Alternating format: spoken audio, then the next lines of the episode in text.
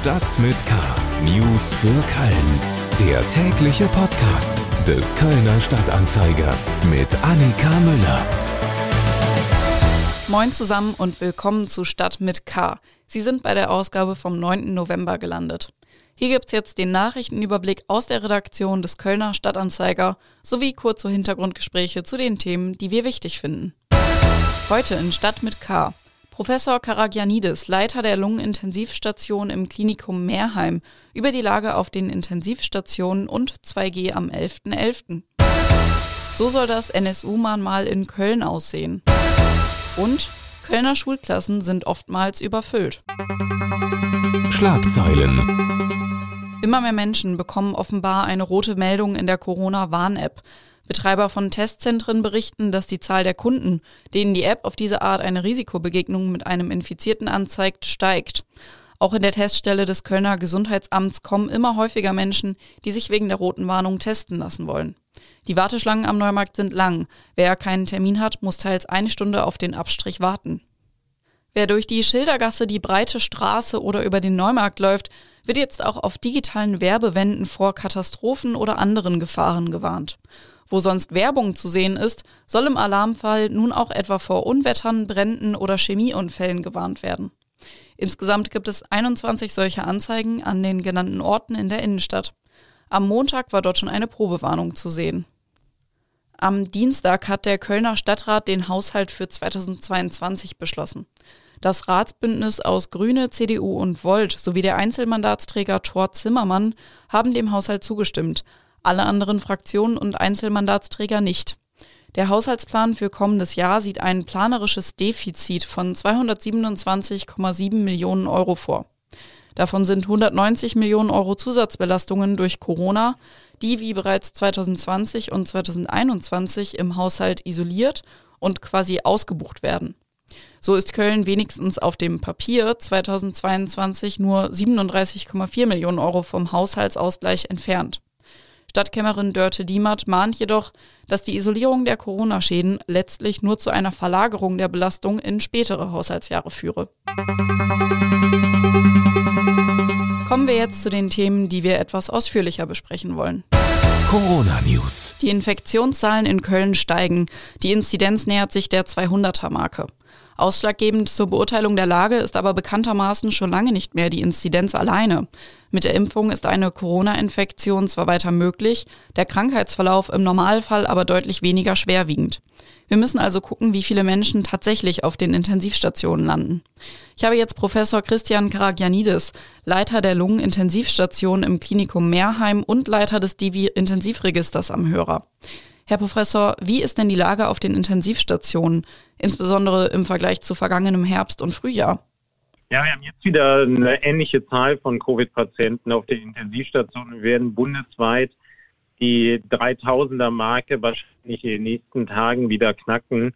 Wobei man dieses Mal dazu sagen muss, dass sich ähm, der Unterschied dadurch ergibt, dass wir regional eine deutlich andere Verteilung der Patienten haben. Dadurch, dass äh, insbesondere in Nordrhein-Westfalen, Bremen oder auch Hamburg doch relativ viele schon geimpft sind im Vergleich zum Süden und Osten des Landes, haben wir hier zwar einen Anstieg der Intensivpatienten, der ist aber etwas moderater, als wir den zum Beispiel im Moment in Bayern, Thüringen oder Sachsen sehen.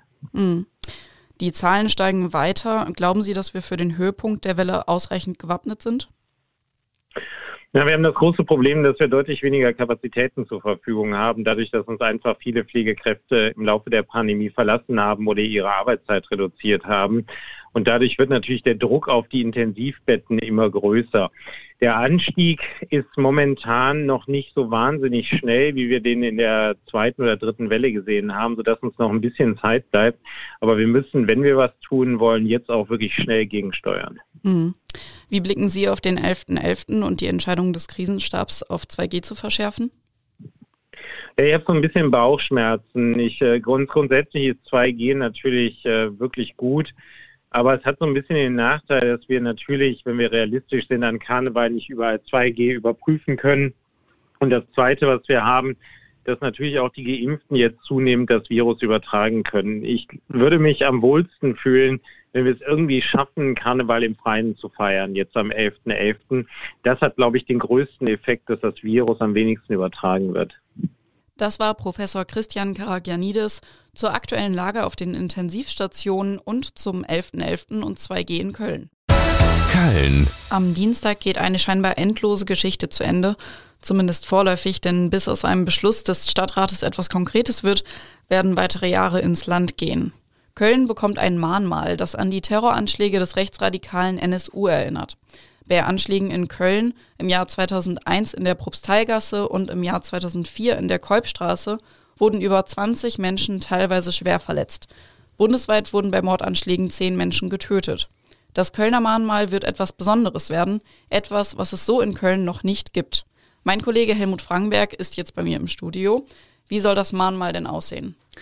Das Besondere an dem Mahnmal ist die Verbindung eines Ortes und eines Bauwerkes mit modernster Technik.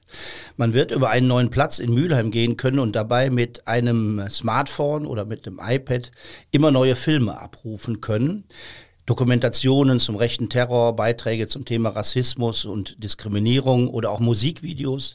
Und jeder kann sich da beteiligen, etwas Neues einbringen, was dann wiederum andere sehen und erleben können. Also ein interaktives Denkmal, das kann sehr, sehr spannend werden.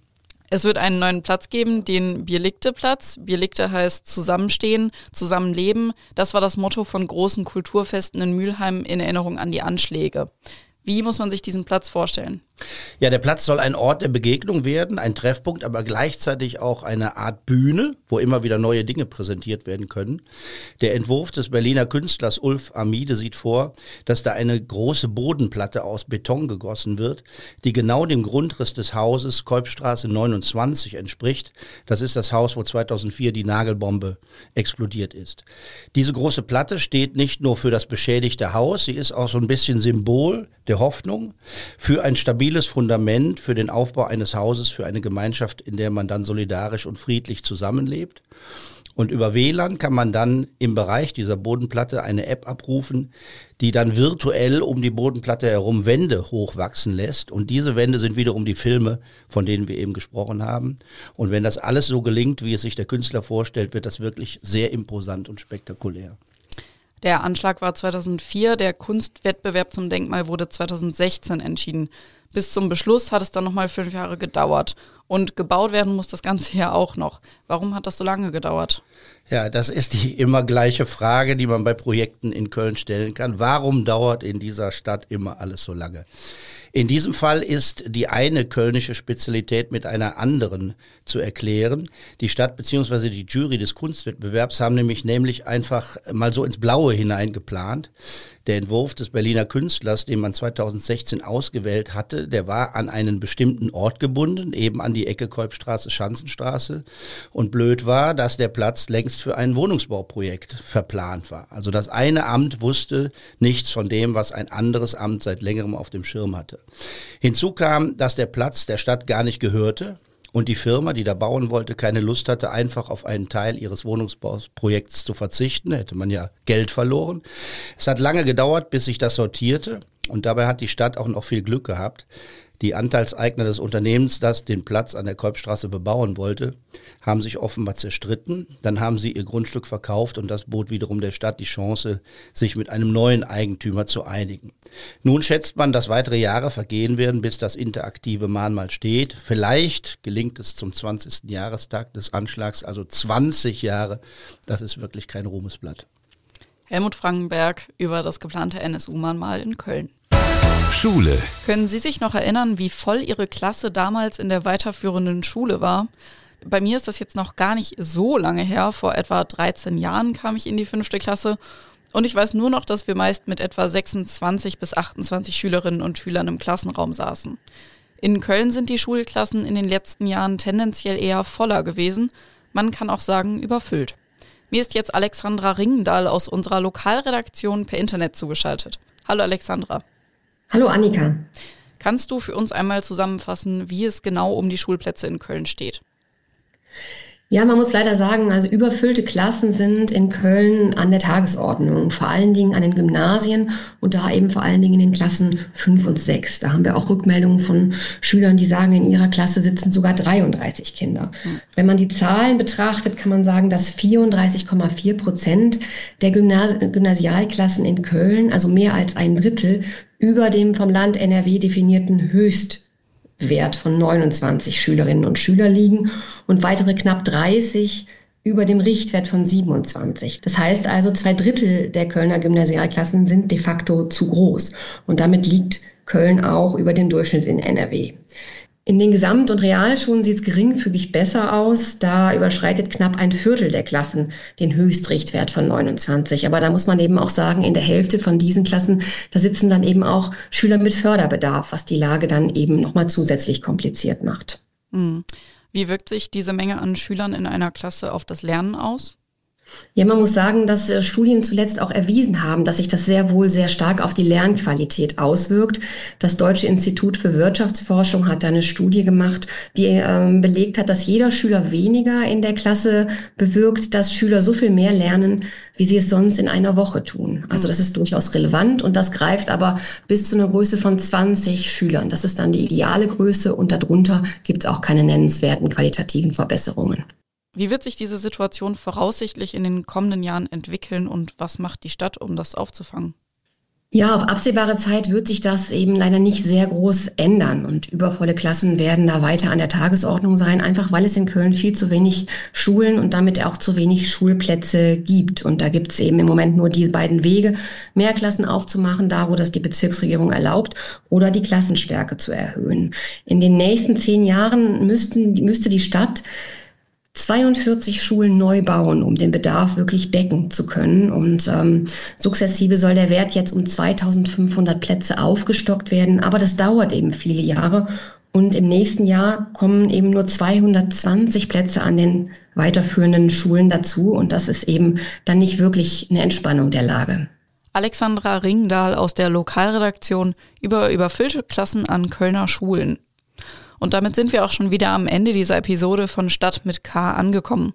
Mein Name ist Annika Müller. Ich freue mich, wenn Sie auch beim nächsten Mal wieder reinhören und wünsche Ihnen noch einen schönen Tag. Tschüss! Stadt mit K. News für Köln. Der tägliche Podcast.